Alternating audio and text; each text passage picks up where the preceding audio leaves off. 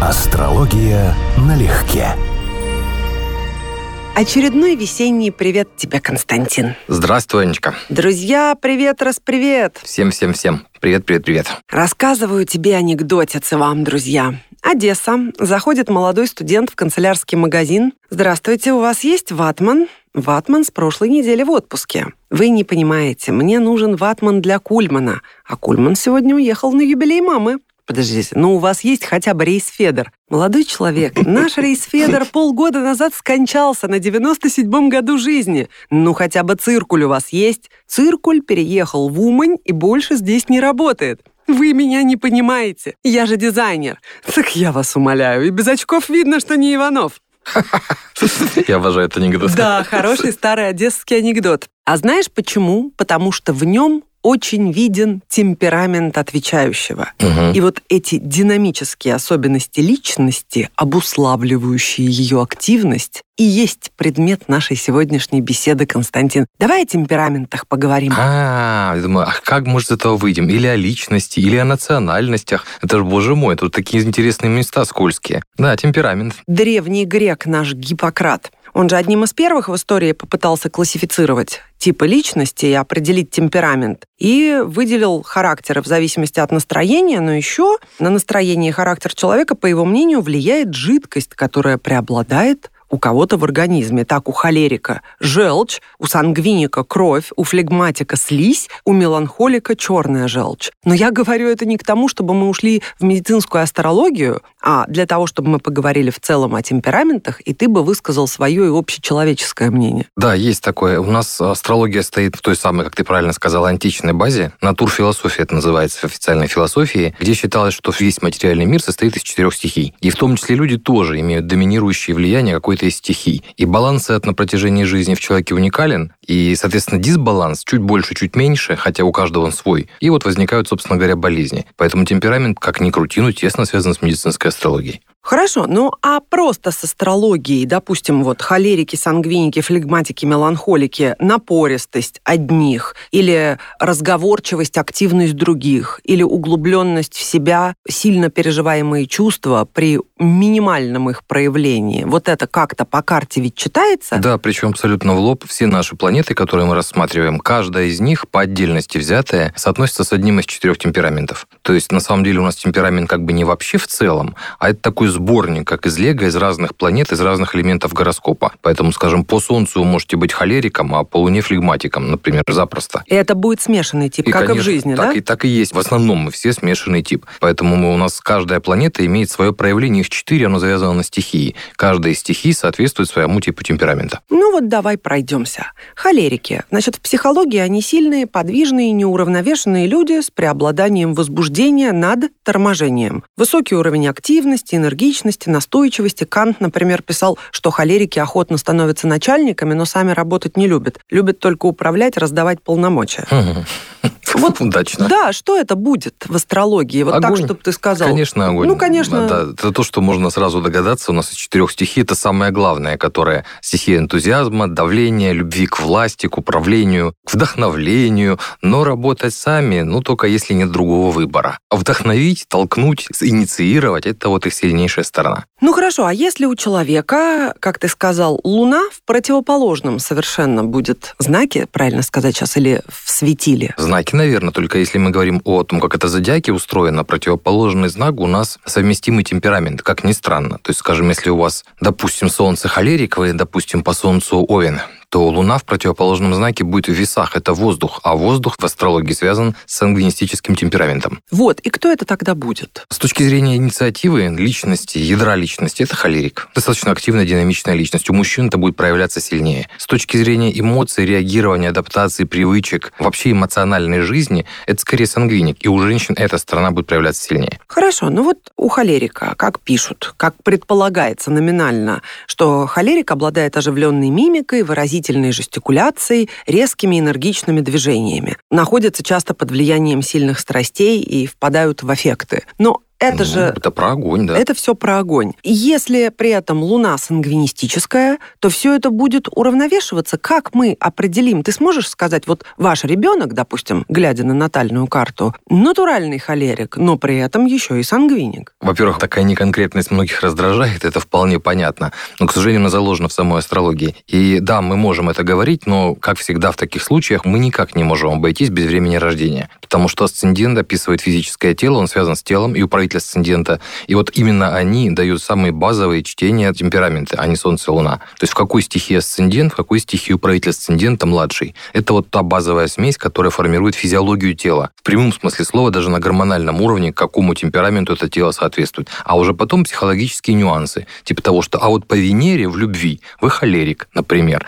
Но это вот отдельный узкий вопрос. Ну вот, например, мужчина звонит девушке, признайся, скучала? Очень. А кто спрашивает? Это сангвиник, да? Мы сразу понимаем. Оптимизм, подвижная, но уравновешенная нервная система, радостный настрой. Ну да. Так? И это да. у нас воздух непременно. Ну, пример твой, конечно, может быть разными людьми. Ну да, в принципе, как ты описала, да, это воздух. На самом деле воздух и сангвиник, темпераменты в астрологии, они вроде бы равноценны для тех, кто как бы совсем посторонний по отношению к методологии. Но в астрологии воздушная стихия и сангвинистический темперамент выделяется особо. Это воздух, это человеческие знаки зодиака. И поэтому воздушная стихия и человеческие, как следствие, знаки зодиака, они более удобны для социальной деятельности. Они комфортны в обществе. Ну это кто? Водолей, Дева человеческий? Водолей, весы, И близнецы. да, А воздушная весы стихия. это механизм, пардон. Да, но тем не менее воздух относится к этой категории. То есть все-таки механизм попадает в человеческие знаки. Ну, есть такое, да. Он когда-то вообще был либо южной, либо левой клешней скорпиона. У него даже такая отдельная была категория. Он даже весами еще не был, когда-то этот знак. Ну вот усваивают все на лету, это сразу навевает мысли о близнецах, говоря о сангвиниках, как о типе, да? Да. Но при этом водолеи и весы тоже ведь схватывают Тоже воздух. на, виду- на Контакт- лету. контактный, достаточно умеренный, достаточно позитивный. Главная особенность сангвиников от холериков – отсутствие этой крайности, характерной для огня. Огонь очень динамичен, очень настойчив, и у него огромный потенциал, творческий, власти и так далее. Сангвиник более комфортный и более умеренный темперамент. То есть он не склонен переходить в крайности, он не любит выходить из этой зоны комфорта. Или меньше любит, чем это любит огонь, например. Интересно, что во время ответственных соревнований, всяких конкурсов, одни показывают результаты выше, чем обычно, другие, наоборот, показывают результаты хуже. Так сангвиники показывают более высокие результаты, чем на тренировках, а, скажем, те же флегматики хуже. Как ты это можешь объяснить? Вот это вот отношение к конкуренции и, наверное, переживание давления момента. Как считается в современной астрологии, в астропсихологии, это тесно завязано на тему экстраверсии и интроверсии. Она, в свою очередь, восходит к тематике холерики и сангвиники. Экстраверты в общем случае, а флегматики, меланхолики и интроверты тоже в общем Мгм. случае. Для интроверта требуется сосредоточение. Ему нужно, чтобы было меньше помех, он тогда дает лучший результат. И поэтому, попав в незнакомую среду, с шумом, с помехами, с зрителями, с э, соперниками, он растрачивает свои силы. А для экстраверта, наоборот, он нуждается в переключении внимания. И, соответственно, для него эта среда, она более комфортная. Это логично, но вот совсем в лоб, вот так еще раз говорю, взять гороскоп и просто посчитав количество планет в стихиях, например, сказать, это интроверт или экстраверт, ну, не, выйдет. Во-первых, мы все смесь этих качеств всегда, мы не идеальны. У нас чуть больше склонность в одну сторону, чуть больше в другую. Во-вторых, без времени рождения, без асцендента, без управителя это все равно не получится. Вот ты говоришь склонность, при этом себя ты однозначно называешь интровертом, а когда я тебе говорила, что я тоже интроверт большей частью, ты со мной спорил и говорил, что вряд ли, что скорее всего экстраверт. Да, я сейчас так думаю. Чем ты мотивируешь? Вот смотри, ты же не флегматик, правда? Хотя именно флегматиков по жизни называют философами, а ты себя относишь На к самом оным. деле я скорее флегматик, потому что это у меня завязано на мою натальную карту, младший управитель асцендента у меня в земной стихии. Вот тут тоже еще интересное место есть. Но у нас то, что ты перечисляла, флегматик, меланхолик, два эти термина поменяли значение где-то в средние века. То есть когда-то они были противоположны по смыслу. То есть флегматиком считался очень подвижный и эмоциональный, ранимый темперамент, а меланхолик, наоборот, был устойчивый темперамент. И произошла подмена терминов. Но Сейчас... и те, и те глубоко переживают чувства и Ну, и те, довольно друг- и те, и другие иньские, да, они и те, и другие восприимчивые, пассивные. Но произошла подмена терминов, и на данный момент у нас слово флегматик ассоциируется не с водной стихией, как вообще-то изначально было в астрологии, в астрологии именно, а с земной. А меланхолик теперь ассоциируется в большей степени с водной. Спор на самом деле до сих пор вызывает бурление всякого рода эмоций у людей, которые знают историю вопроса, но я к этому отношусь философски. Мы же не говорим там биджин, мы говорим Пекин. Уже сложилась определенная традиция использовать слова, да? Главное, что смысл соответствует вот сказанному. смысл. Так что, когда мы говорим про кого-то флегма, мы же подразумеваем человека абсолютно Сейчас, да. инертного, ни рыба, ни мясо. Да, сейчас это ассоциируется с самой стабильной стихией земной. Если говорить, опять же, формально по моей карте, то я флегматик в значительной степени. И, в общем, это правда. Хорошо, ну вот флегматик так бы отреагировал, как считаешь? Дорогой, я беременна, и это не метафора. Гипербола. Похоже? Другие варианты исключены. На, на флегматик, на реакцию флегматика. Но, опять же, чувства, пишут, у флегматиков возникают медленно, но отличаются силой, глубиной, продолжительностью и сдержанностью во внешних проявлениях. Это слишком общо. Это земная стихия. Если мы говорим о Луне или о Венере в земной стихии, потому что обе имеют отношение к чувствам, то вот это вот так и будет. Жестикуляция и мимика очень бедные. Опять же, про флегматика, но это неправда. А это если попало с асцендентом, потому что внешнее проявление тела, жестикуляция, мимика имеют отношение к телу, к асценденту и к планетам первого дома. И вот теперь куда они попали? Человек может быть внутри себя очень психологически уравновешенный, консервативный, ригидный. Но внешнего проявления, например, попала там Луна в первый дом, он может казаться очень восприимчивым. Именно казаться очень восприимчивым, пока ты не пообщаешься с ним более близко. Как ты обнаружишь, что на самом деле он не восприимчив? Где эти грани восприимчивости? Как ты их нащупаешь? Ну, как в анекдоте про того кота Ваську, который все послушал, но сделал все равно по-своему. Внимательно выслушал и сделал по-своему. А так у тебя было ощущение, тебя понимают, но ничего не изменилось. Боюсь уйти в дебри, но разве это про невосприимчивость? Возможно, человек все воспринял, но его воля индивидуальная такова, что он сделал так, как сделал. Нет, конечно, можно и таким образом. Мы сейчас действительно уйдем в дебри, потому что надо будет говорить об куче подробностей. Меланхолики. Меланхолики характеризуются неустойчивой инертной нервной системой, низкий уровень активности, переживают страх перед новой ситуацией. Но такое ощущение, что сразу речь идет о крайне закомплексованном человеке, хотя это не так. И в то же время, например, под меланхоликов психологи записывают Гоголя, Петра Ильича Чайковского. Ну, про Чайковского не знаю, а Гоголь вполне подходит под описание. Темперамент действительно не самый удобный, потому что человек очень реагирующий, водная стихия вообще реагирует на все. Вода постоянно колеблется. Она и отражает все, да, и на любое воздействие создает этот эффект волны и беспокойства. Это самое подвижное, ну, кроме огня, воды, да, в смысле реакции на происходящее, самое подвижное, самое помнящее воздействие, вот такое долгое время стихия. Но есть плюсы в этом у меланхоликов в том числе, потому что профессии так называемые творческие, профессии, в которых необходимы эмоции, профессии, в которых необходимо быть восприимчивым, а не привязанным к определенным принципам, абстракциям и так далее,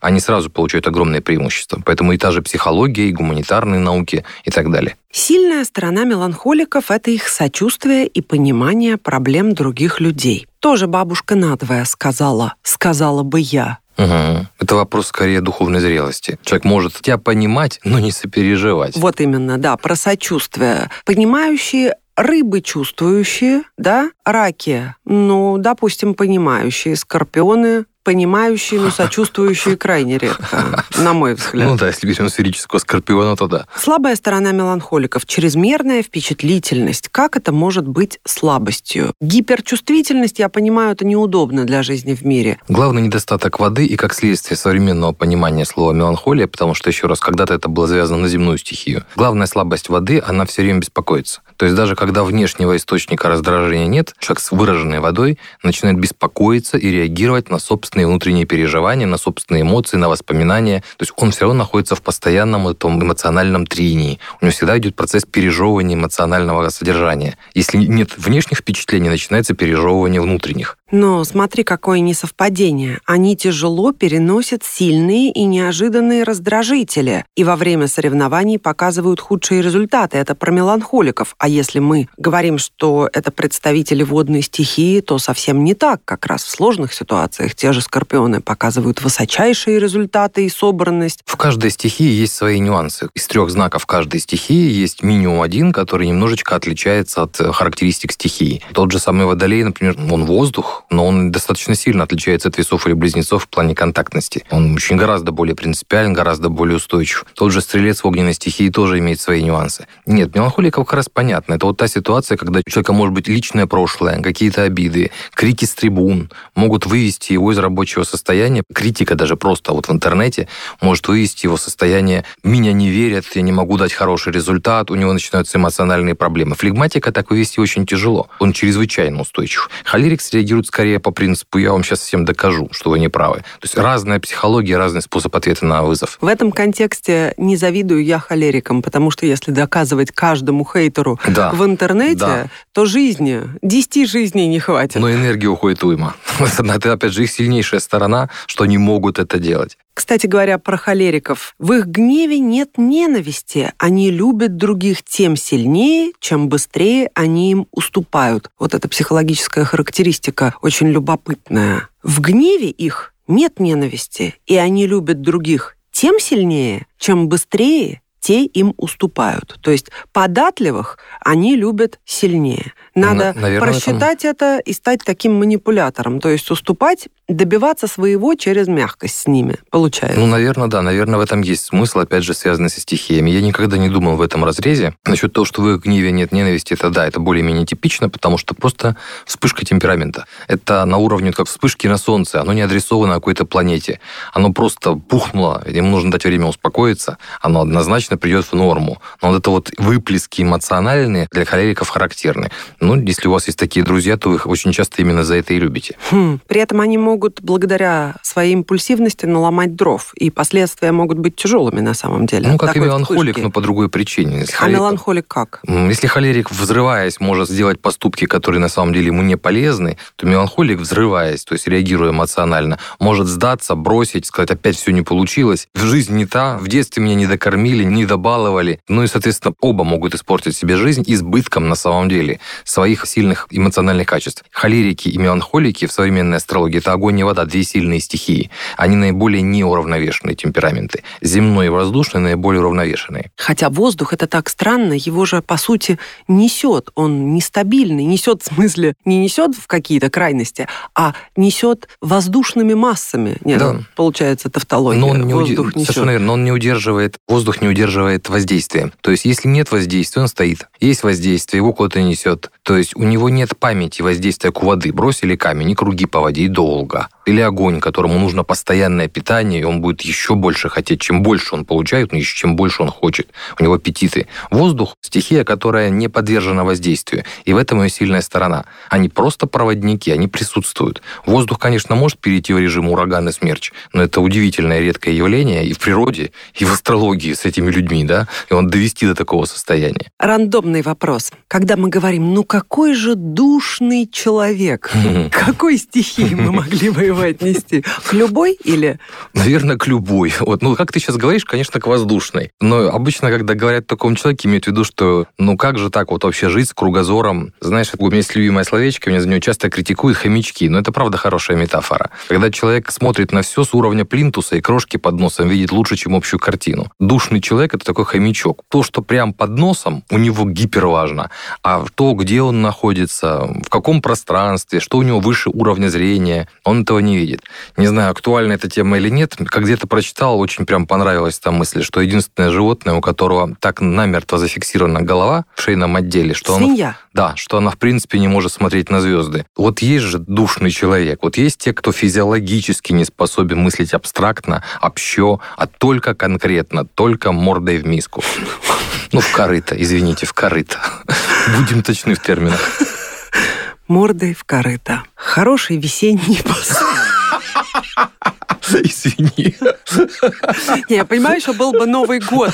Как-то была бы такая общая ассоциация. Да окей. Просто душный человек может быть любым. По-моему, это недостаток кругозора и способности понимать реальность. То есть желание жить только вот узко своей точкой зрения. А мне кажется, это человек, который не дает людям вокруг пространства дышать. То есть он настолько чрезмерен. Ну, просто мне кажется, что каждая из четырех стихий попадет в это описание, только будет делать это в своем стиле. Да. Вот огонь будет реально всех толкать, чтобы все делали то, что он хочет учит. Меланхолик, водная стихия, будет присутствовать на уровне жаловаться, ныть и создавать всем стрессовое ощущение, в принципе, чем его с собой взяли-то, а? Вот он же портит все впечатление. Земная стихия может там, не знаю, уйти в угол с ноутбуком, с мобильным телефоном и присутствовать на уровне «вы веселитесь, я с вами» в таком стиле. Ну, то есть у каждой из них, каждый из этих типажей может оказаться, ну, таким вот ограниченным человеком. Я, конечно, как обычно, цепляюсь к земной стихии, потому что вот мы только что буквально поздравили. Ты посмотри, какие ярчайшие люди. Ну, какое с ноутбуком в углу? Опять же, где асцендент, где Солнце, где Луна? Ну, Солнце, да, земная стихия, но Луна, Марс, Венера, личностные планеты, которые формируют темперамент. Мы разбирали, допустим, тельцов. Фрейд. Он вроде по Солнцу телец, и по интеллекту, по мышлению он телец. Но его чувственная сфера — это Венера в Овне, Марс в Весах. Соответственно, холерические чувства и сангвинистические поведения, инициатива, поступки, волевые качества, если разбирать это фрагментарно. Ну да, если вот возвращаться там к меланхоликам, я подумала, после того, что ты сказал о них, ну, допустим, представь себе Мартин Скорсезе, ну так вот, на вскидочку, да, тот же Ди Каприо, ну почему-то сейчас Голливуд угу. лезет в голову. Угу. Ну вот скорпионы, да, вода. Ну что они внутри? Меланхолики? Отчасти, возможно, но... Ну, отчасти да. Еще раз, скорпион, конечно, водная стихия, знак особый из-за влияния Марса, Плутона и вообще фиксированности. Но да, водная стихия здесь будет очень важна. Просто характерная особенность скорпиона, он не склонен это выносить наружу. То есть его внутренние переживания, все эти процессы водные обычно бывают скрыты под поверхностью. При этом те же холерики, я думаю, о многих овнах и львах, да зачастую, пока их не разозли, уязвишь или не уязвишь, они довольно тихие ребята. То есть они ничего ну, такого... Ну, адекватный человек, да. Более чем адекватный, то есть очень спокойные и даже тихие, в прямом смысле слова. Делают свое дело, радуются жизни. То есть они не проявляют того, что стереотипно мы ожидаем. Каких-то красивых жестов, поз, какого-то яркого появления, фейерверки, фанфары. Ничего этого нет. В основном. Это мне напоминает анекдот. В мужчинах заложено чувство ритма, им надо просто разрешить. Какой хороший! Весенний, да? Это к тому, что, может быть, не совсем уместно ему проявлять холерический темперамент. Вот, ну и не проявляет пока. Тоже возможности нет. При на работе, при начальстве, еще при каких-то обстоятельствах. Ну, тогда я тебе в ответ верну. Недавно прочитала, оказывается, до 90% мужчин симулируют удовольствие от борща. Который ты не любишь, как я помню. Ну да. Ну а про сангвиников, Константин, мы как-то уже затрагивали это в связи с ураном. Но не все же сангвиники в фундаменте имеют такую вот неукротимую жизнерадостность, страсть и любовь к чудесам бытия и так далее. Или все же? Ну, в общем случае, сангвиний, конечно, это легкий темперамент. То есть человек, который отходчивый. Это одна из самых характерных особенностей. Человек, который не склонен вовлекаться в крайности, эмоциональные крайности. Не в вопросы темперамента, как у холериков, завелся, теперь мне надо остыть. Не в вопросы самокопания, как типичная крайность меланхоликов. И он не настолько пассивен, как флегматик. То есть это темперамент, который, еще раз, для общества на самом деле достаточно удобен. Воздушная стихия, как показатель темперамента, действительно более комфортна для нашего общества, для взаимодействия с ним, потому что что воздух — это контактность, воздух — это взаимодействие между людьми, и поэтому все социальные процессы общества, сангвиники здесь просто вот идеально на своем месте. Ну, конечно, если он сангвиник по темпераменту. Но выглядит-то может по-разному. Если заполненная воздушная стихия в карте, это вовсе не обязательно сангвиник. Вот я яркий пример. У меня пять планет, включая Солнце, в воздухе, но я, к сожалению, к своему не являюсь сангвинистическим темпераментом абсолютно. То есть я скорее флегматик в соответствии со своим управителем асцендента, со своей луной в земной стихии и так далее. То есть принципиальный момент здесь перебирать перебивающий пять планет в воздухе и не позволяющий тебе являться, жить в санквинистических условиях, да. это что, Луна или, или асцендент? Асцендент, управитель асцендента. И старая астрология, и современная считает, что темперамент — это физиология. То есть это буквально заложено не психикой, а телом. Это на уровне гормонов. Ну, старая астрология считала, что на уровне баланса жидкостей угу. в организме. Сейчас мы считаем немножечко иначе. Но все равно тело определяет. И поэтому именно на уровне физиологии тела человек в первую очередь получает базовые вещи, связанные с темпераментом темпераментом. А вот потом уже мы можем так, в кавычках, условно говорить, а вот чувственная сфера, у него там, допустим, в такой-то стихии, значит, соответствует такому-то темпераменту. Но это скорее манера говорить, не интегральная характеристика человека целиком. Как же тогда при общении с холериками Психологи рекомендуют в своих статьях научить их устойчивости, спокойствию, как можно научить тому, что противоречит полностью твоему исходному темпераменту, который да. вообще не меняется. Является ли это хорошим жизни? советом, во-первых, вообще чему-то учить холерика, особенно гипер такого активного, потому что если это ребенок, это еще понятно, что мы должны. А если вы общаетесь со взрослым человеком, вы будете чему-то пытаться учить холерика, вы приобретете много нового опыта в жизни.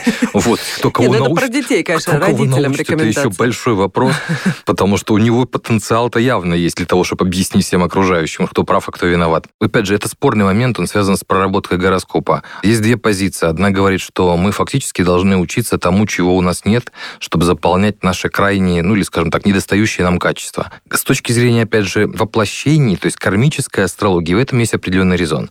Но с точки зрения одной жизни у нас нет такого количества времени.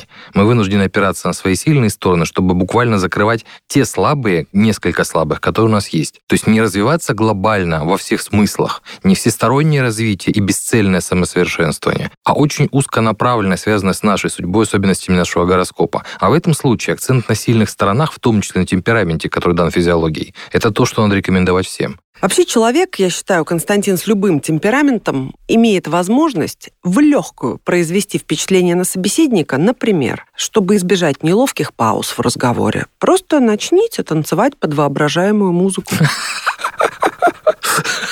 И неважно, какой темперамент. Да, впечатление произведете. Да, и, возможно, вас не забудут. То есть даже наверняка. Даже наверняка, да. Ну что, друзья, классных вам выходных и простора для наилучших проявлений темперамента. Да, всем пока, всем отличных выходных. Пока-пока. Астрология налегке.